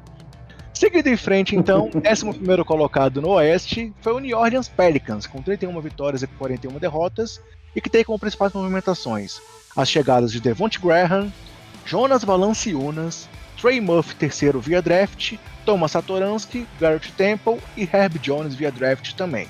E principais saídas: Lonzo Ball para o Bulls, Steven Adams para o Grizzlies, Eric Bledsoe também para o Grizzlies e James Johnson para o Nets. E Zion Williamson está questionável no começo da temporada. É, diz que está pesado, que tem uma situação bem complicada ali, joelho, mas vamos ver se ele vai estar disponível ou não. Time base do. do... Fala, Ricardo. Quando não, né? Quando ele não está meio pesado. Exatamente. Time base, Devonte Graham, Nikhil Alexander Walker, Brandon Ingram, o próprio Zion e o Valanciunas, que foi também uma, uma grande movimentação do time na, na, na off-season. E destaque também para Satoransky, Kira Lewis, Josh Hart, Neji Marshall, Jackson Hayes, nosso Brazuca Didi. Também tem um técnico estreante, que é o Willie Green.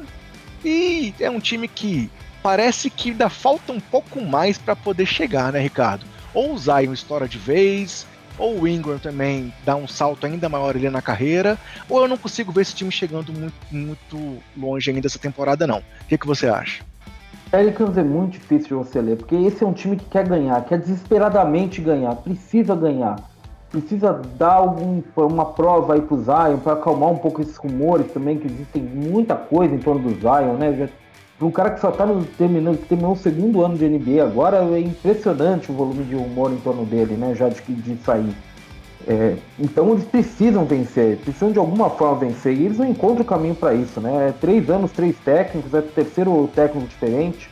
Willie Green, glorioso Willie Green, eu não imaginava que o Willie Green seria técnico cinco anos depois de estar roubando uma grana do Magic em fim de carreira. Eu realmente não esperava que, que ele ia já ser treinador nesse momento da carreira, mas que bom, né? Que bom, ele parece ser, ser um, um, cara estudioso, um cara aplicado, então que bom para ele. E, esse, e essa montagem de elenco, realmente, o, o André, é uma montagem estranha, cara. Eu nunca gosto exatamente do que, o, do que eles estão fazendo. O, o Jonas Valanciunas, ele é um jogador, um bom jogador. Na última temporada ele foi um diferencial pro Grizzlies, de fato. Mas pô, jogando ao longo, do lado do Zion, cara, eu não sei exatamente o, o que é isso? Porque o Jonas Valanciunas é um jogador de garrafão. Né? Ele, ele espaça a quadra um pouquinho mais que Steven Adams, mas ele não espaça a quadra, ele joga dentro do garrafão, né? E ele, assim, você espaçar a quadra melhor que Steven Adams é dizer muito pouco, né? Steven Adams ele mal sai do garrafão. Então o Jonas Valanciunas, ele, pelo menos, ele tem condição de chutar de média distância, mas assim, o que ele faz é no garrafão, ele gosta de jogar de costas para cesta, jogador que provavelmente tem um, tem um arsenal ofensivo dos mais variados ali próximo da cesta. É um reboteiro ofensivo dos melhores da NBA. É um líder de jogos com fim de rebote temporada passada, temporada. né? E você coloca. Então, e você coloca ao lado do Zion, que é um jogador que quanto mais você assiste, mais você percebe que o Zion precisa ter garrafão aberto para ele agredir, porque ele é imparável em progressão indo pro garrafão. E você vai ter lá o, o Jonas Valanciunas lá no meio, que eu que é um bom jogador, mas eu não sei exatamente por que esse encaixe, o que eles estão vendo nesse encaixe. Assim como Devonte Graham, eles deixam o Gonzo Bom embora e trazem Devonte Graham, que é um jogador que, que eu entendo o que ele traz de bom, né? Ele é um arremessador de volume em três pontos, então se você precisa de um armador que só arremesse, o Devonte Graham é um, um, um bom, uma, uma, boa alternativa. Mas eles pagam caro pelo Devonte Graham, mandam uma escolha de primeira rodada de draft pro Charlotte Deus sabe quem que estava competindo por, por, pelo Devonte Graham para eles fazerem isso. É, é, uma substituição em relação ao Lonzo muito questionável, porque o Lonzo era o único cara desse perímetro que marcava, e, e agora se põe o Devonte Graham junto, é um cara que marca, que é terrível, né? Não marca ninguém também, então o Pelicans, que é uma defesa muito ruim, tende a ficar ainda pior defensivamente, cara. É, o elenco em geral acho que vai crescer. O Najee Marshall é um bom, um bom achado. O Kira Lewis eu acho que ele vai eventualmente ser um bom armador, nem que seja um armador reserva. Esse cara, Garrett Temple joga, Thomas Satoransky joga, um bom jogador. Nikhil Alexander Walker, a gente está esperando aí uma, uma explosão dele, né? Porque é um jogador que tem um potencial para crescimento bom. Jackson Hayes também nessa linha. O elenco ele é até que relativamente encorpado. Mas o encaixe de tudo isso, cara, eu acho muito complicado. Beleza. Temos um comentário aqui também para a gente é, voltar aqui ao San Antonio Spurs, do William Leal, nosso ouvinte e que está sempre prestigiando aqui também as lives, ele já é, já é conhecido aqui do canal. E ele pergunta, ó, será que essa questão do San Antonio é uma, tá com cara de preparar o caminho para Beck Hammond em 22, 23? A gente falou aí sobre essa possibilidade do, do Popovich se aposentar. A ordem natural das coisas seria a Beck Hammond ter essa oportunidade realmente lá em San Antônio, né, Ricardo? A Beck Hammond, ela é uma substituta natural mas você já vê também alguns comentários de que Manu Ginobili pode estar sendo trazido porque ele também é um substituto natural. Eu vejo muita reticência ainda, eu vejo muita rejeição ainda em torno da liga. Embora você tenha mais assim é, abertura para entrevistar mulheres para cargos, acho que o fez isso, o Blazers fez isso. Eu acho que o Blazers fez isso, por exemplo, só para não ter críticas para ele sobre o Beck Hammond só para mostrar que é um pouco inclusivo. Eu acho que ainda tem muito uma, como posso dizer, uma certa resistência, digamos assim, ainda existe uma certa resistência com essa figura feminina. Quem está mais próximo disso, sem dúvida, é Becky Evans no Spurs. Eu acho que se tiver que ser em curto prazo, acho que é quem está mais próximo, assim, com muita folga em relação ao resto. Mas é, mesmo assim, André, eu, eu tenho minhas dúvidas se, especialmente fora do Spurs, se as pessoas realmente consideram Hammond 100% a sério. E isso é muito triste falar. É, uhum. Eu não estou falando isso, estou falando isso por uma opinião pessoal. Pelo contrário, acho que a Beck Hammond é uma pessoa muito preparada para ser técnica. É, já poderia ser na WNBA, já poderia há muito tempo ser na WNBA, mas ela está escolhendo se, se, se, assumir esse papel de pioneirismo no, na NBA, né?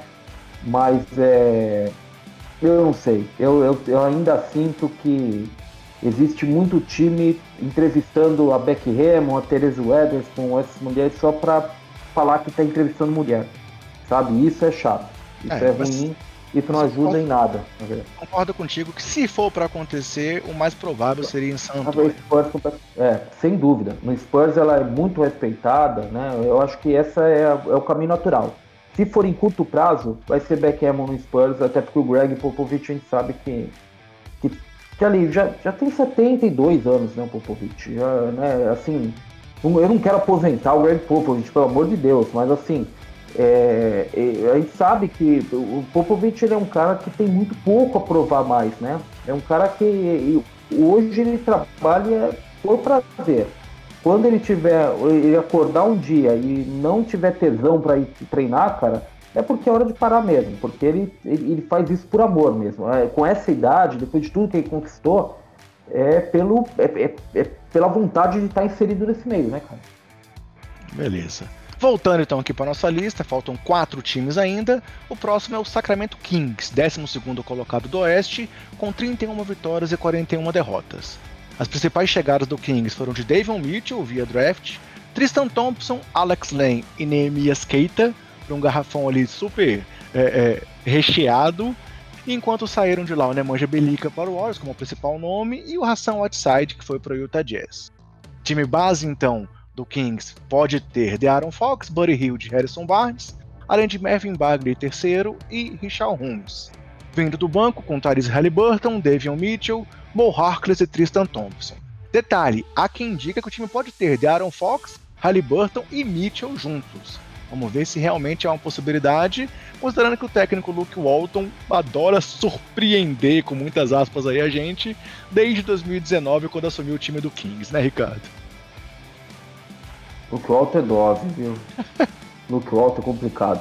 É, eu, assim, o, o, Kings é um time que é outro desses times que se tiver uma chance ele vai abraçar com a vida, né? Porque o Kings é um time que ele não vai para os playoffs há uma década e meio. Cara, é, é, complicado, né? É um time que precisa chegar no playoff de qualquer jeito. Então, o, o, que tiver de chance, ele vai agarrar. O grande problema é que esse elenco do, do, do Kings, a gente olha para ele, ele é basicamente a mesma coisa da última temporada. O que chegou é o David Mitchell, basicamente, né? O que chegou para mudar, eu digo, né? Chegou o David Mitchell, né? E é mais ou menos para mudar mesmo, acho que é isso. Então, assim, é muito pouco para você imaginar um crescimento grande do Kings. Até porque a grande uma, uma, boa parte da base do Kings, tirando o Darren Fox e o Halliburton, são jogadores mais experientes também, são jogadores que você não espera tanta evolução de fato, como o Harrison Barnes, por exemplo, um jogador que a gente sabe muito bem o que ele é. Então acho que assim, o Kings é um time que ele precisa de todas as formas de chegar nos playoffs, mas é, é, difícil, viu, André? É complicado. Eu quero até ter boa vontade com o Kings, mas é, é muito difícil você pegar esse elenco aqui e falar: olha, ele sabe o time que foi décimo primeiro, décimo segundo da última temporada? Esse aqui vai subir umas três posições em relação àquele. Não é, não é, né, cara? Será que o que deu de mais errado pro Kings no off-season foi ter melado aquela troca do Buddy Hield pro Lakers? Aí ia ser uma movimentação grande nesse elenco, né? Ia, ia chegar três jogadores, é, assim, três jogadores que encaixam, três jogadores que uhum. você, traz um pivô como o Montrezl Harrell, com um cara que, sendo, provavelmente saindo do banco, né? Um jogador que saindo do banco é muito, muito produtivo, embora você tenha certo você tenha várias reservas em torno da defesa dele. Eu acho que é um cara muito produtivo saindo do banco. Quem teve o Scaldwell Pope é aquele, é aquele ala defensivo que podia dar corpo para esse elenco, para não ter que jogar tanto com, com múltiplos armadores. A gente está falando do Kings jogar com múltiplos armadores, porque na maior parte os alas do Kings são inócuos, né? Eu acho que o Mo Harkless, por exemplo, foi um cara que não funcionou em lugar nenhum nos últimos anos. Teve espaço na temporada passada. Ele teve espaço e fez diferença pro Kings na última temporada, sabe? Então é, é, é uma rotação muito frágil. Então, quem teve esse Caldwell Pope certamente ajudaria. É um time que precisa muito de defesa. O Kings é um time que não defende. O Kings é um time que fletou em ter o pior eficiência defensiva da história na última temporada. Né? Então, assim, o Kings, por, por, por tudo mais que, que a gente fala aqui do elenco não ter mudado e tal, é, você vê também a perspectiva de uma defesa relativamente melhor, que torna esse time competitivo em curto prazo, com esse elenco aqui, é complicado. No, né? Beleza. Seguindo em frente, então, 13 terceiro colocado é um time que também tá babando para ir para os playoffs. Eu, assim, acho que você vai concordar comigo. Minnesota Timberwolves, com 23 vitórias e 49 derrotas, que trouxe Patrick Beverly, que já falou que vai para os playoffs, tá acostumado a jogar playoff todo ano, Tyrion Prince e Leandro Bolmaro, e como principais saídas foi o Rick Rubio para o Cavs e o Juancho Hernan Gomes. É, o time base deve ter então DeAngelo Russell, Malik Beasley, Anthony Edwards, Jaden McDaniels e Carl Anthony Towns. Do banco devem vir Pat Beverly, Jalen Lowell, Josh Okogie, Derek Vanderbilt, que começou, assim, teve um ótimo final de temporada, assim como o McDaniels, e o Nas Reed, que é aquele cara também muito regular nessa rotação aí é, do técnico estreante Chris Finch. Detalhe, o Wolves também é aquele time que está ainda louco e atrás do Ben Simmons, né? Ninguém sabe o que vai acontecer, para onde ele vai, se vai. Mas imagina se ele chegasse nesse elenco aí, talvez fosse um reforço que, tá, que aí seria o ponto de mudança desse elenco. Mas sem Ben Simmons, será que a vontade dessa molecada que tá aí, de louco querendo ir pros playoffs, o Carl Anthony Towns também louco para ir pros playoffs, o Anthony Edwards no seu segundo ano, será que daria pro Wolves dar essa subidinha aí na tabela, Ricardo? Eu acho que tem potencial para isso, mas a gente tem que esperar o que vai acontecer com o Ben Simmons, porque com o Ben Simmons é um time que tem outra projeção, né? E, e, a gente também tem que ver o que vai perder na troca do Ben Simmons, né? O que Simmons chegar. Eu, mas eu acho que assim como constituído, com todo mundo saudável, o pouco que a gente viu de Towns e de Angelo Russell juntos sob o comando do Chris Finch é otimista, né? É, é, eu acho que, que dá para dá você sonhar um pouco mais. Lógico, um elenco que eu gostaria que tivesse alas um pouco mais, mais versáteis, um pouco mais defensivos. É um outro time que defende muito mal, um time que precisa defender melhor. Né? Mas é, o, o, o time Wolves é um time que tem uma, uma perspectiva de crescimento, acho que até uh, relativamente superior ao, ao Sacramento, por exemplo. Pode dar tudo errado? Pode. Em Minnesota tudo pode dar errado. A gente sabe que é assim mesmo que funciona.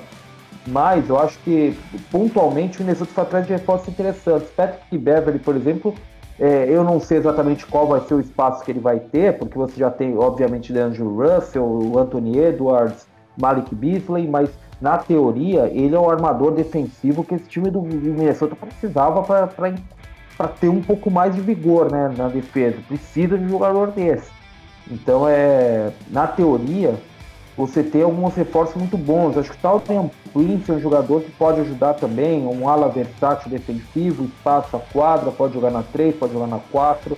O, o Timberwolves é um time que tem, teve um problema muito sério com rebotes na última temporada é, e conseguiu manter o Vanderbilt, que foi, em certo momento, foi uma solução mesmo para o time. O Leandro Bolmaro chegando, eu, eu acho que é um reforço interessante, né? É, dentro do que você pode fazer no mercado europeu, um cara que eles já tinham inclusive os direitos sobre ele de draft, né? É, o crescimento de Jalen McDaniels, obviamente, com um jogador que surpreendeu bem na primeira temporada, mas tudo isso também tem um quê de, sabe, tem, tem gente à frente. Você olha assim e fala, olha, mesmo, mesmo com tudo isso, talvez ainda tenha um ou outro time à frente.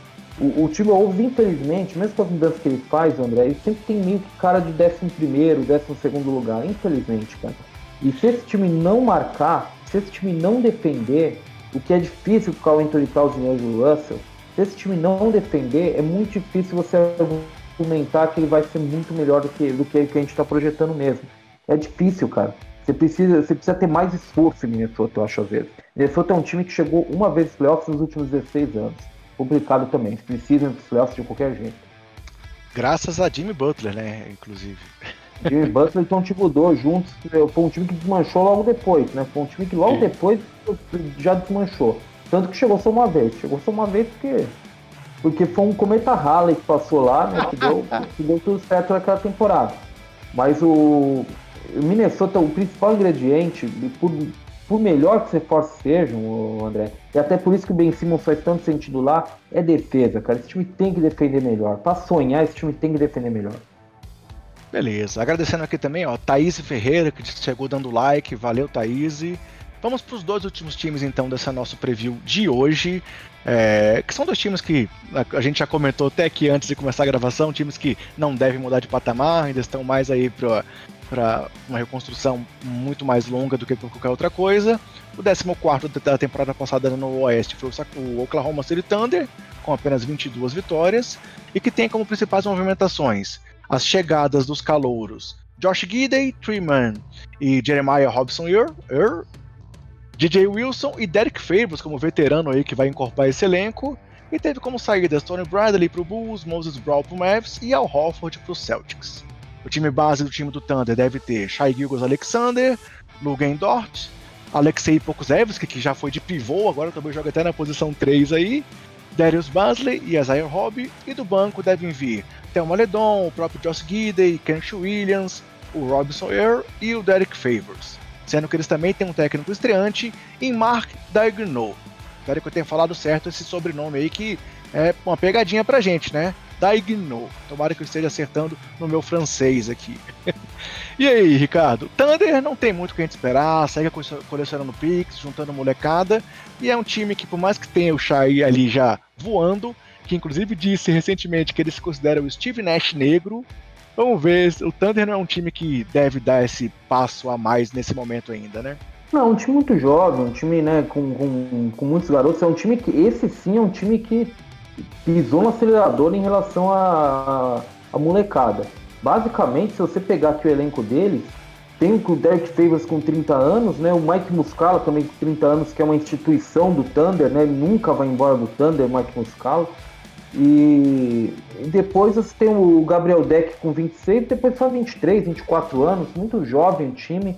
É um time que nem se propõe a ser competitivo, acho, nesse momento, né? Embora, de novo, é um time que não vai tiver uma chance de vencer, vai morder, porque é um time que, que o moleque gosta disso, né? Moleque é, é, jogadores jovens, quando eles têm uma chance, eles, agarram mesmo.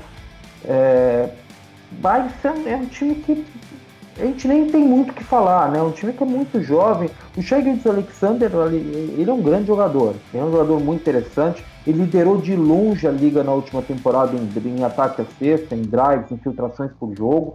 Né? Um jogador que, que realmente ele, ele tem uma carga muito pesada nesse time, porque ele é, é a grande referência de um time que basicamente não existe ainda, né? Mas ele, ele parece carregar isso com bastante graça, com, digamos assim, com bastante leveza, né? É, ele é um cara que realmente dá uma perspectiva de futuro muito interessante, mas tudo em torno dele ainda é muito incipiente, muita informação, muito difícil. Eu, eu imagino que o Derek Favors, eu, eu eu tenho a impressão que o Derek Favors talvez jogue um pouco mais no início de temporada, exatamente para tentar servir de vitrine.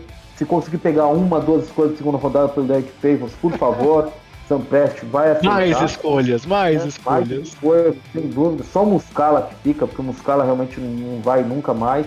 É, ele, ele é Thunder, eu acho que ele vai encerrar caindo no Thunder. Só que assim, eu acho que tem alguns jogadores aqui, aí a gente pode fazer isso, né, André?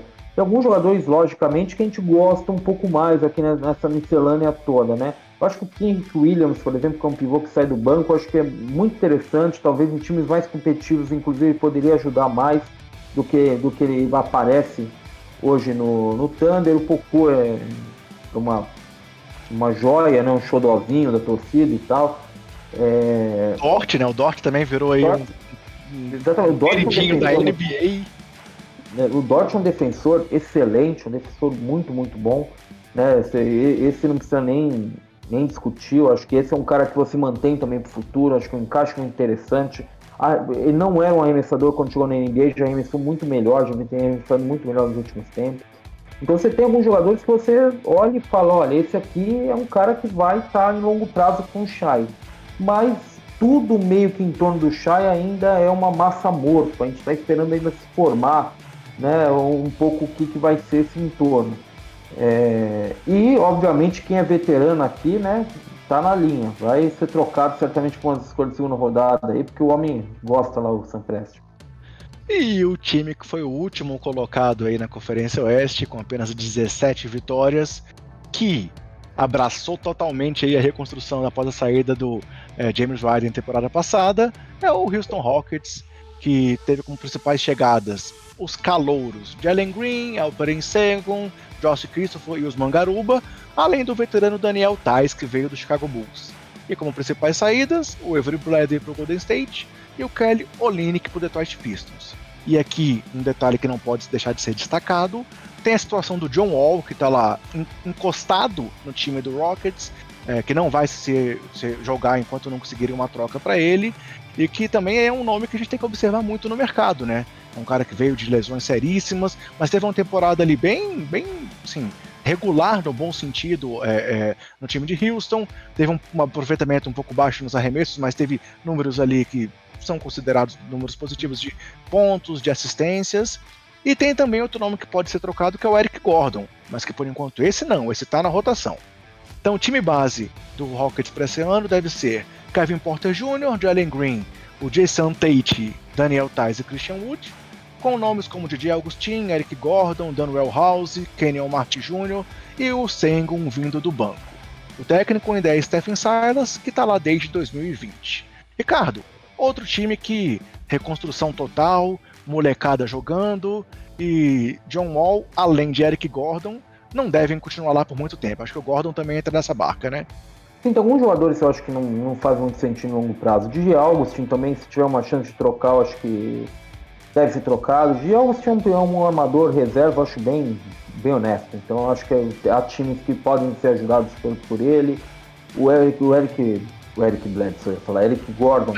É, o Eric Gordon certamente pode ajudar, vários times competitivos, é, é um desperdício no Rocket nesse momento.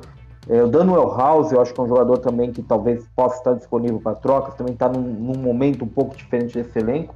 Mas em geral, é botar esses moleques para jogar também. Um, outro desses times que é botar o que tem para jogar, para ver o que, que tem exatamente aí, né? Kevin Porter ele apareceu muito bem na última temporada, Sim. mas aí você tem que ver uma temporada inteira ele jogando. Será que ele é regular o bastante para uma temporada inteira jogando como, como armador, com essa pressão de ser o armador, de ser o cara da bola por tanto tempo?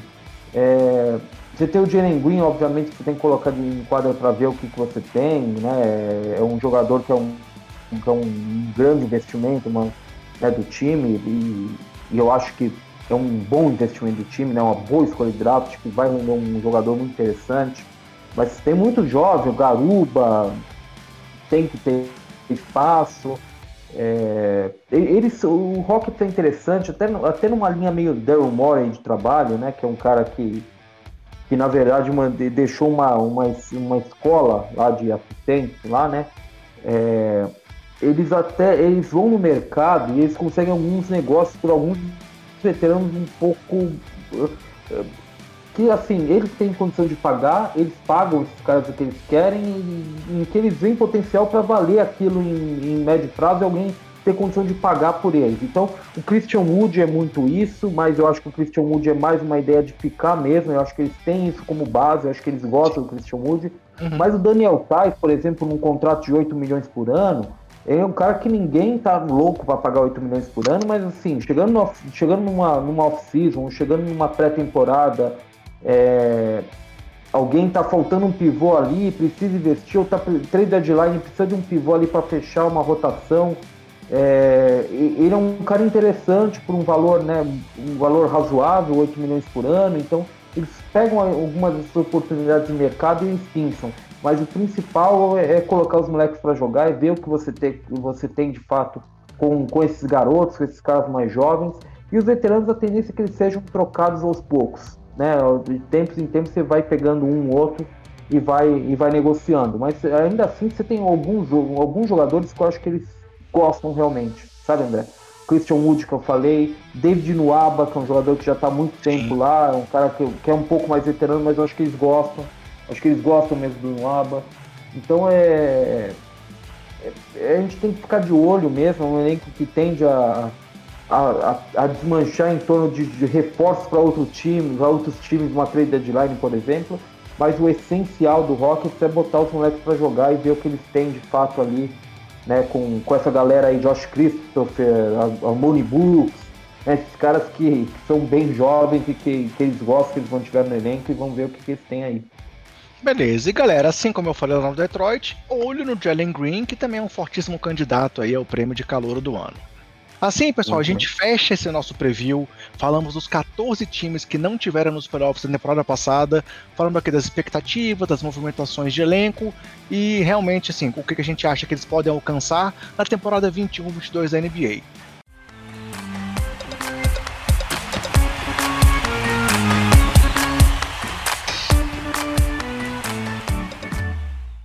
Ricardo, antes da gente despedir, então, vou trazer aqui duas curtinhas é, e aí, você quiser comentar alguma das duas, fique à vontade. Eu vou, vou trazer as duas informações e passo a palavra para você.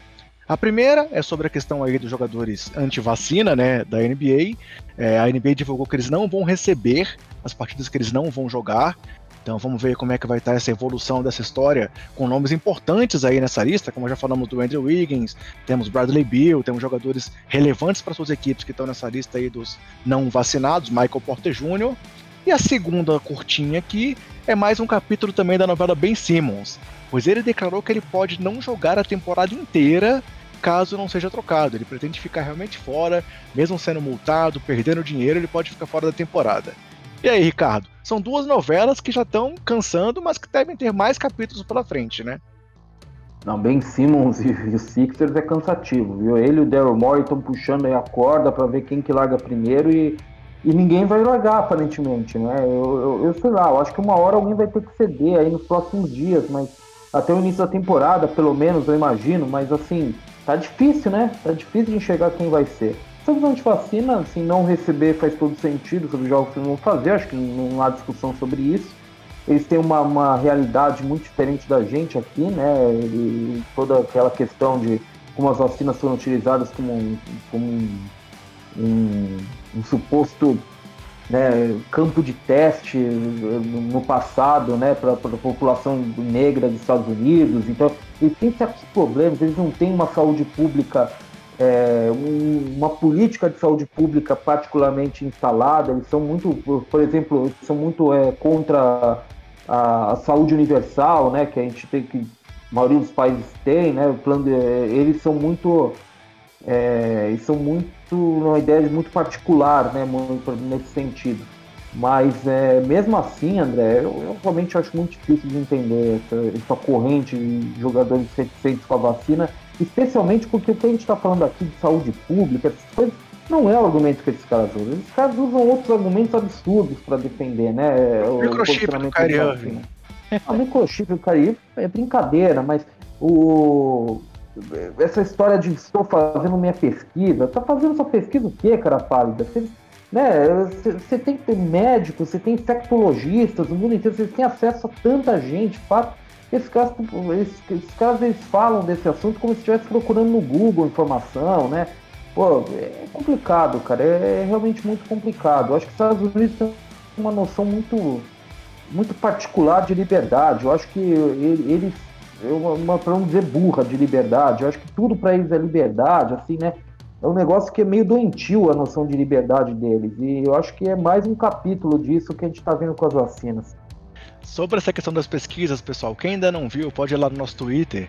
Eu compartilhei um story que o Bogdan Bogdanovic postou com relação a isso, dizendo lá o que, que são as pesquisas reais e o que, que são as pesquisas dessa galera. Olha lá, não vou, não vou entrar em detalhes não. Olha lá no nosso Exatamente. Twitter, vocês vão ver. Ele foi, foi muito ele legal. Foi Ele foi perfeito, ele foi, ele foi na mosca, né? Beleza. Ricardo, então era isso que eu tinha preparado para hoje. Mais uma vez, muitíssimo obrigado. Sempre que eu preciso, posso contar com a sua presença aqui. É muito legal ter esse apoio seu no nosso projeto aqui, que a gente faz com tanto amor e carinho de basqueteiros para basqueteiros. Então eu te passo a palavra para sua despedida do pessoal que curte aqui o trabalho e para você falar um pouquinho mais sobre como você pode encontrar as suas opiniões aí pela, pelo mundo da internet, Ricardo. André, é um prazer sempre estar participando com você. Sabe que eu, como você disse, sou de casa e realmente eu não, não faço muita questão de não ser. Então eu chego chutando a porta, realmente não, não tenho cerimônias com isso. Eu deixo um abraço para todo mundo que acompanha o Basqueteiros. Sempre prazer participar aqui. E, e para quem para quem tiver, por, por sua conta e risco tentar me encontrar na internet, né? Mas estou no Jumper Brasil, estou no, no, no Twitter como arroba Jumper também. É, realmente, quem quiser procurar aí, pode, pode, procurar, mas por sua conta e risco. Realmente meu Twitter, ele é, há comentários sobre basquete perdidos entre muita coisa, né? Né, André? É, agora mesmo saindo daqui, vou assistir o primeiro capítulo do Rio Shore, por exemplo, certamente vou comentar alguma coisa né, no, no Twitter. É, esse é o meu nível de, de, de, de utilização de redes sociais. Então é por sua conta e risco. Ricardo, especialista no Canal Brasil, galera. Quero informações Canal Brasil. Ele que ele sabe tudo. Fiz uma belíssima série sobre momentos icônicos de, de alguns filmes que passam no Canal Brasil, alguns musicais dos anos 80 do, brasileiros. Realmente é, é, O Canal Brasil é realmente uma fonte inesgotável para mim de, de material, de comentários. É isso aí, galera basqueteira. É, mais uma vez aqui um abraço para a Thaís que comentou aí sobre o like aqui no nosso vídeo. Quem está com a gente no YouTube, mesmo depois da live, não esquece de deixar o seu like, de se inscrever no nosso canal. Tivemos aí um crescimento legal essa semana, mas queremos mais pessoas inscritas cada vez mais. Ative as notificações e se você não está com a gente aqui no YouTube, segue no podcast que ainda vai continuar sendo publicado, é o nosso carro-chefe. Sai lá no portal do Jumper e está no Spotify, na Aurelo ou no seu agregador de podcast favorito. Então era isso que tinha para hoje, pessoal. Aquele meu recado de sempre para vocês. Se cuidem, cuidem dos seus e cuidem do próximo. E um abraço e até a próxima live. Valeu, Ricardo. Abração, cara. Valeu, abraço.